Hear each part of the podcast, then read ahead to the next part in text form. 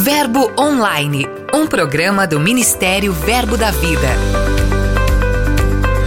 Olá, queridos, graça e paz. É sempre muito bom ter você aí do outro lado conectado com a gente através da Verbo FM. Eu sou a G Monteiro e este é seu programa Verbo Online. Giro de notícias.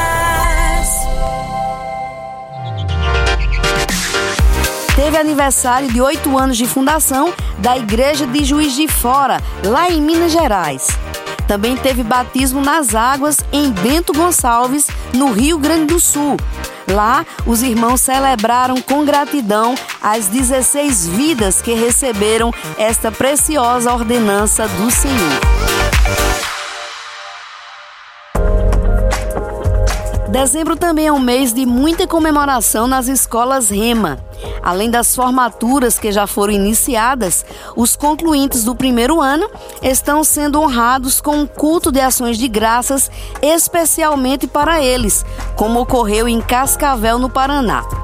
O evento foi no centro de convenções da cidade e contou com a participação do pastor Eliezer Rodrigues no louvor e Marisete Garcia como paranifa amor perfeito amor do meu Deus Elohim Jeová. É o maior amor do mundo. E tem single novo no ar. Desta vez é o maior amor do mundo, uma composição de Alan Fraga que exalta a paternidade de Deus. Alan é líder de música do Verbo da Vida Vitória em Jardim Camburi, no Espírito Santo. Acesse nosso portal e ouça esta canção. Amor perfeito e puro, o amor do meu Deus Elohim Jeová.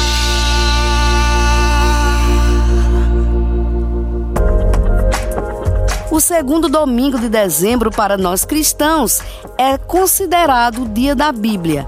Por isso, com o objetivo de incentivar todas as nossas igrejas a celebrarem a data, o Ministério Verbo da Vida criou uma programação especial para marcar este importante dia. Atenção, pastor, no nosso site tem algumas sugestões de como mobilizar sua igreja para participar. Então prepare-se e junte-se a nós nessa grande corrente em prol do devido reconhecimento e propagação da palavra da fé. Para finalizar nosso giro de hoje, nossos irmãos europeus desfrutaram de um tempo poderoso com a Conferência Europa Online. Foram três dias intensos, marcantes e renovadores para todos que têm sido participantes da obra naquele continente.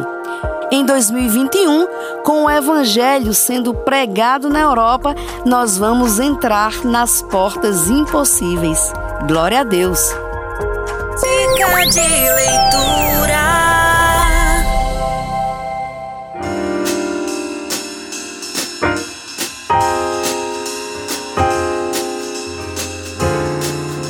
Agora você confere comigo as dicas de leitura de hoje.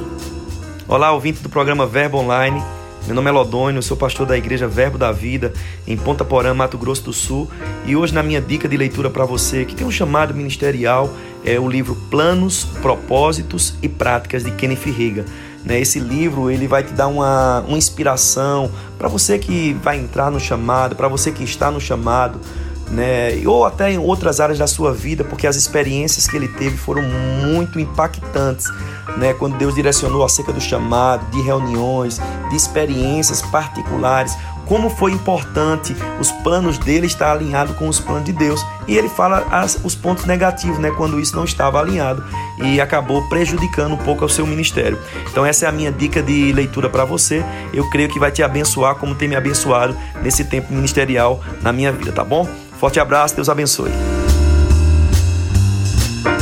Esse e outros livros podem ser encontrados em nossas lojas físicas ou no verboshop.com.br. Passe lá.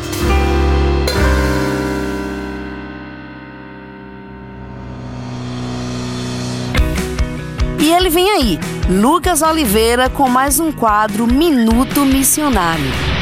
Olá, G Monteiro. Hoje nós vamos à América do Norte, mais precisamente ao Canadá. A missionária Celi Fonseca serve a Deus em Montreal, na parte de língua francesa daquela nação. O Verbo de la Vie, como eles falam, passou seis meses sem realizar cultos presenciais por causa da quarentena. Mesmo com a rigidez do governo, a proclamação do Evangelho não foi impedida. Nossa voz ela é, ela é livre, o Espírito Santo é livre. Não há nada que possa nos impedir de orar, de falar do amor de Deus, de explorar a tecnologia, de falar para cada um que estão necessitando.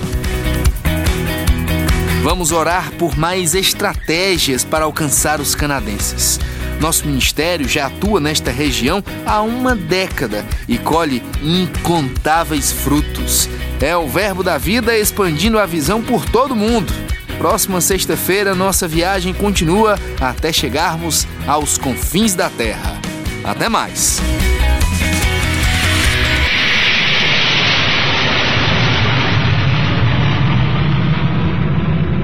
Aqui tem verbo.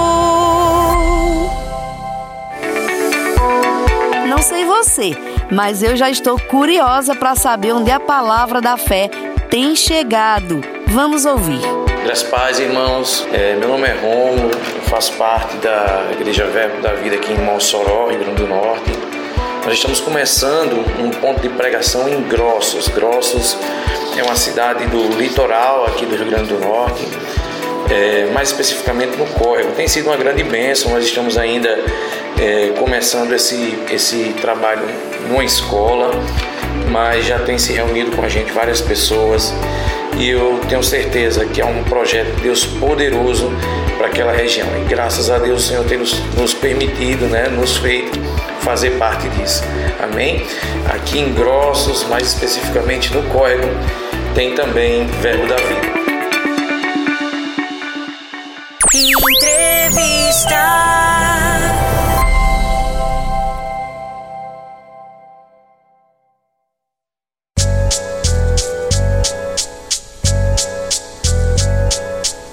Nós vamos conversar com Manuel Dias. Ele é professor das escolas Rema e integrante da diretoria do nosso Ministério Verbo da Vida.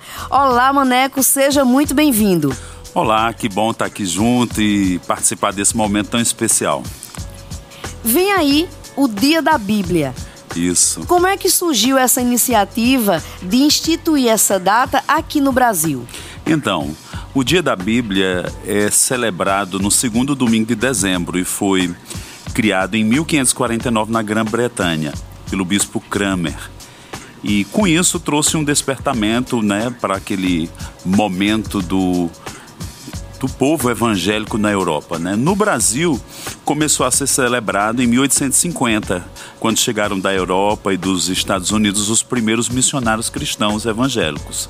Então, a Sociedade Bíblica, em 1948, né, que tem esse trabalho tão tremendo de tradução das Bíblias, de impressão, de distribuição, que é um assim um marco no sentido da literatura cristã no nosso país, a Sociedade Bíblica do Brasil, né, trouxe esse valor, né, esse momento, essa memória para ser celebrada pelo povo de Deus e para despertar aqueles que não conhecem também esse valor tão grande que representa a palavra de Deus e que uma vez quer pela curiosidade, quer pela pregação, quer por alguém achar uma Bíblia, encontrar uma Bíblia, receber de presente, isso desperta algo grandioso, né?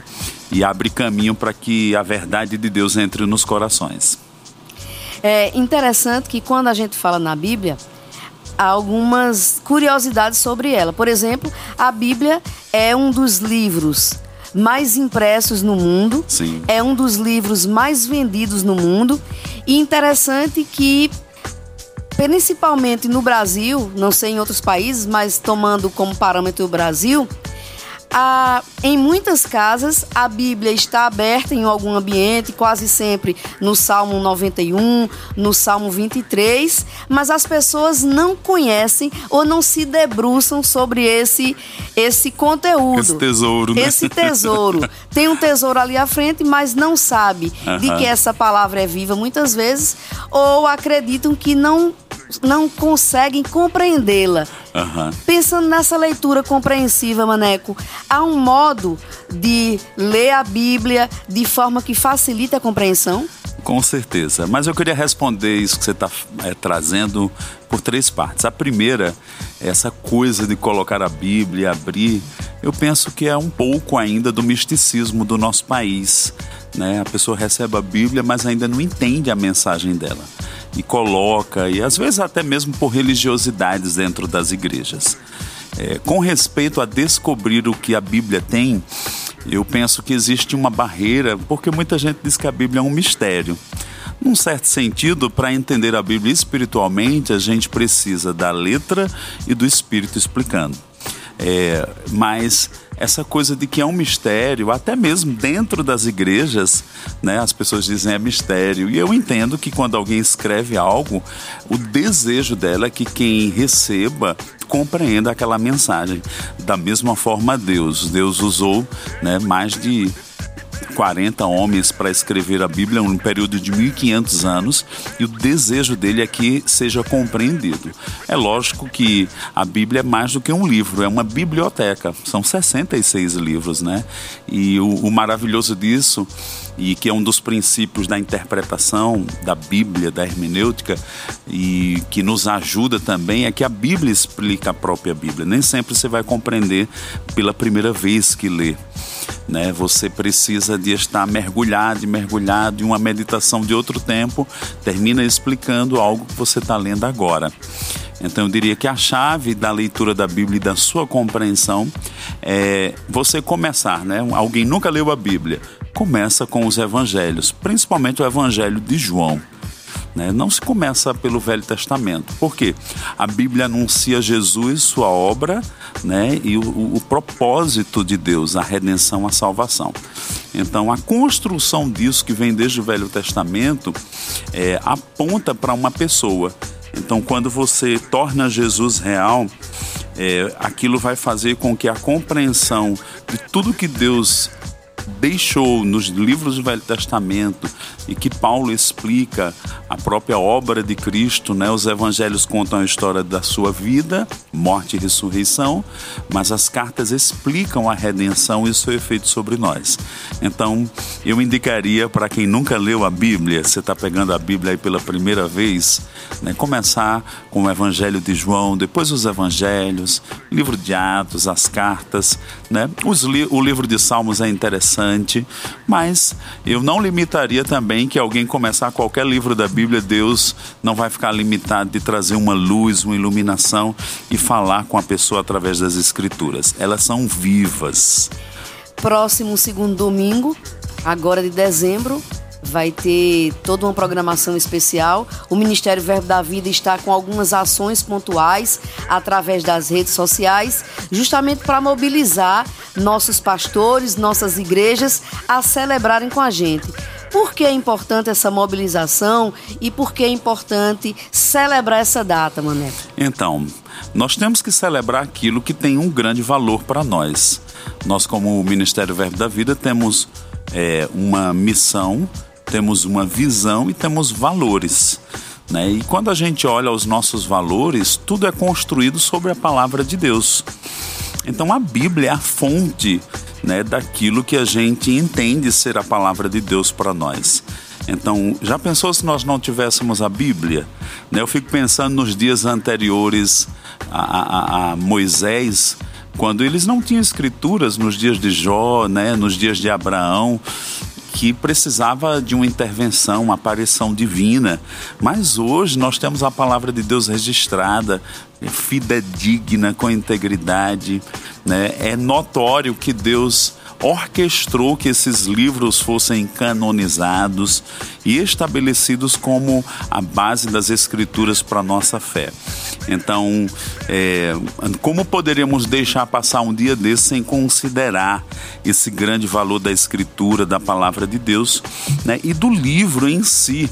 Né? Eu lembro quando eu tive certa vez em Israel e lá tem um museu porque depois de mil e tanto, quase dois mil anos foi achado um escrito de Isaías né, num lugar lá no Mar Morto, né, dentro de daqueles tubos, aqueles rolos antigos e eles colocaram aquele rolo, fizeram um museu enorme. Aí você entra, entra e tem aquele rolo lá, né, considerado, honrado como parte da escritura da palavra de Deus. Eu creio que nós precisamos honrar a Deus honrando Sua palavra. Então é uma forma da gente celebrar algo que a gente reconhece em Deus, sua autoridade. Então a Bíblia é a autoridade escrita. E eu creio também que é um momento da gente transmitir um valor a próxima geração, como pregadores, como cristãos. A palavra que a gente prega, de onde ela vem? Da Bíblia. Né? E podemos também celebrar a modernidade. Hoje a gente tem a Bíblia em tablets, em telefones, mas me vem mesmo aquele sentimento mesclado com isso do saudosismo, né? Eu fiquei pensando dia da Bíblia. Eu fui caçar onde estava a minha primeira Bíblia, né? Eu tenho uma Bíblia da minha avó que foi de onde veio a influência cristã sobre a minha vida. E a Bíblia da minha avó, lá nos anos 30, 40, eu tenho como memorial, né? Foi um instrumento da fé dela. Inclusive, a letra F, naquela época, era PH. Então, eu tenho esse documento, né? Que coisa fantástica. Me lembro também, certa vez, no Museu da Bíblia, né, Bíblias que foram traduzidas, a primeira tradução que eu fui levado em Londres, no Museu da Bíblia. Que coisa tão marcante. Então a gente não pode esquecer a história, nós não podemos esquecer a construção do que foi chegar até nós a escritura. Hoje a gente tecla um telefone, tem não sei quantas versões, mas nos anos atrás teve toda uma construção para que isso fosse preservado. E em falar preservado, né? Graças a Deus, Deus levantou homens mas o próprio Deus se encarregou da palavra não ser destruída nem varrida. A gente sabe que o diabo e muitos homens quiseram é, desconsiderar a força, a integridade e o poder da palavra de Deus. Nunca vai ser movido, ela sempre vai estar exaltada e Deus sempre vai sustentar o testemunho da sua palavra de forma escrita, falada, seja o que for virtual, eletrônico e assim por diante, Deus vai sustentar porque é o testemunho dele entre nós, a palavra escrita. Sendo conhecido como você é, como essa pessoa que estuda profundamente a palavra de Deus, que ama e se dedica a estudar em diversas formas essa palavra, qual a sensação que você teve, Maneco, de estar frente a frente com esses rolos de papiro e poder comprovar essa uhum. palavra tão poderosa na nossa vida, você é de frente a frente. Uhum. Gente, tem um toque de fidelidade de Deus, né? Do, da, da, da, onipotência, da soberania de Deus no sentido dele preservar a sua palavra e ela, o testemunho dela ser sustentado, né? Atravessar séculos e isso ser resgatado de uma forma para dar testemunho. Então, é, é, você perceber a fidelidade invisível de Deus e, e, da força da Sua palavra. Porque uma das coisas mais belas da palavra de Deus é porque, quando a gente ensina escatologia, é, 35% da palavra de Deus é profética. Ou seja, ele fala o que ainda não aconteceu. Aí hoje a gente olha para trás, grande parte aconteceu isso nos dá sustentação de que o que ainda não aconteceu vai acontecer. Mas, meu Deus, que palavra é essa que Deus anuncia o futuro e ela se cumpre? Então, tem, tem mesmo esse valor que nos eleva, nos conecta com o sobrenatural, com o divino, com o original, com o perfeito. Deus é perfeito. Malaquias 3, ele diz: Eu não mudo. Por que ele não muda? Porque não precisa, a gente é que precisa mudar. e pela certeza. palavra dele somos transformados. Verdade. Para a gente encerrar nossa conversa, como é que vai ser celebrado esse dia tão especial aqui em Campina Grande? Então, quando me veio ao coração o desejo de a gente levantar essa bandeira, né? Eu, eu me vi mesmo num culto E nesse culto, todo mundo com sua Bíblia levantada, até mesmo fazendo uma confissão, uma declaração. Esta é a palavra de Deus, eu creio nela, eu me submeto, ela veio de Deus. E a gente celebrar isso. É, pensei também na questão das mídias sociais, a própria pregação desse dia ter uma ênfase sobre a palavra de Deus, a importância. Né? Você mesmo é, despertar a consciência da sua Bíblia, de suas Bíblias. Me veio também ao coração é, o sentimento da gente semear a Bíblia para alguém se você tem duas, três Bíblias em casa, cinco Bíblias ou iguais, né? Dá a Bíblia a alguém. Fiquei pensando quem nunca leu a Bíblia. Né? Eu me lembro de Bíblias que eu recebi de presente e lembro também da minha primeira Bíblia, como foi importante. Quando eu nasci de novo, com 18 anos, mesmo crente, né? assim, numa família crente, eu li a Bíblia todos os dias. Mas a minha primeira Bíblia, ela tem um valor muito, muito único, muito pessoal né? Então, celebrarmos isso, abençoarmos pessoas com Bíblias, né? Transmitirmos às crianças esse valor da Bíblia, né? E que é importante lermos a palavra de Deus. Então, trazer também essa consciência do corpo de Cristo celebrando. Nós estamos caminhando e seguindo a fé por causa desse livro sagrado. Ele é sagrado.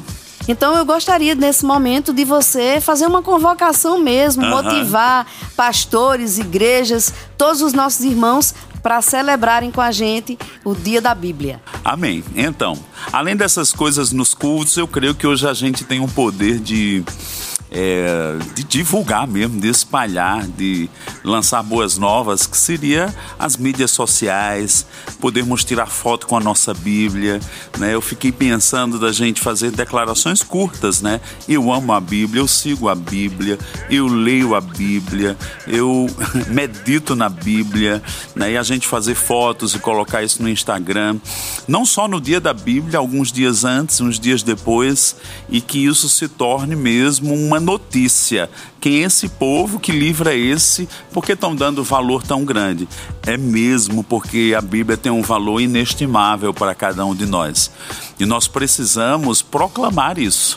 Né? A Bíblia diz, Paulo falando para Timóteo nas suas cartas né, pastorais, ele diz que a, a igreja é coluna e baluarte da verdade. Então, o que é uma coluna, né? Mesmo aquilo que sustenta alguma coisa e deixa em evidência num lugar alto. Então, que tal a gente, nesse dia da Bíblia, é, fazer mesmo essa conclamação? Não é o dia da Bíblia? Então vamos celebrar o dia da Bíblia. Celebrar então, e declarar essa é. identidade, é... essa nossa identidade. Né? Exatamente. Né? E fazer uma festa mesmo. Nós, a Bíblia não é um instrumento de agente secreto. A gente crê e proclama e declara, assumimos nossa identidade. E como é importante a gente fazer isso e de uma forma coletiva, né? Eu creio que esse corporativismo, não só verbo da vida, mas todo crente, todo cristão, nós sustentarmos isso, bradarmos isso. Eu até digo, meu Deus, imagina todo mundo bradando uma declaração, eu vou me arrepiar todinho.